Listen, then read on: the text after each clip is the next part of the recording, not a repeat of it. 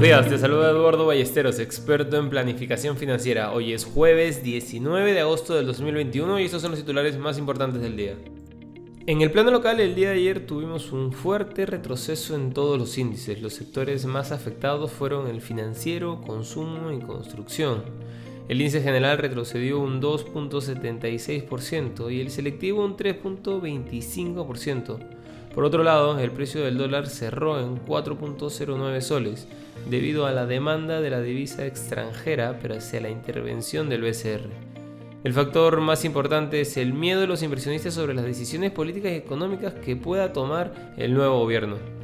Dentro del plano internacional, la reciente caída del mercado está cobrando fuerza, ya que la mayoría de los funcionarios de la Fed señalan que el Banco Central podría empezar a reducir los programas de estímulo según las actas de julio, el movimiento para recortar 80 mil millones de dólares al mes en bonos del Tesoro y 40 mil millones de dólares al mes en títulos hipotecarios podría ocurrir este año.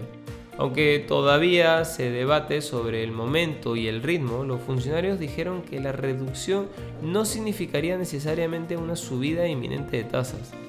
Los futuros de las acciones estadounidenses cayeron otro 1% durante la noche a raíz de la noticia, después de que los principales promedios cerraran un 1% a la baja el miércoles.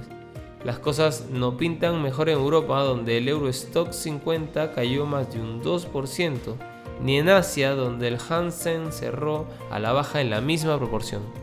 Por otro lado, te cuento que las acciones de la popular aplicación de compraventa de acciones Robinhood se desplomaron más de un 7% en las operaciones postmercado tras su primer informe de resultados como empresa pública. Robinhood informó de una pérdida neta de 502 millones de dólares o una pérdida de 2.16 dólares por acción, aunque sus ingresos se duplicaron en el segundo trimestre gracias a un gran aumento en el comercio de criptodivisas.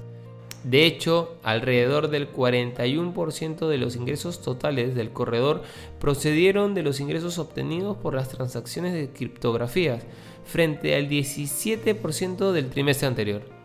No queremos irnos sin mencionar que el Ministerio de Salud informó hoy por la mañana que el número de personas inoculadas contra el COVID-19 con al menos una dosis asciende a más de 9 millones de personas, en tanto el total de ciudadanos inmunizados con dos dosis es de más de 7 millones.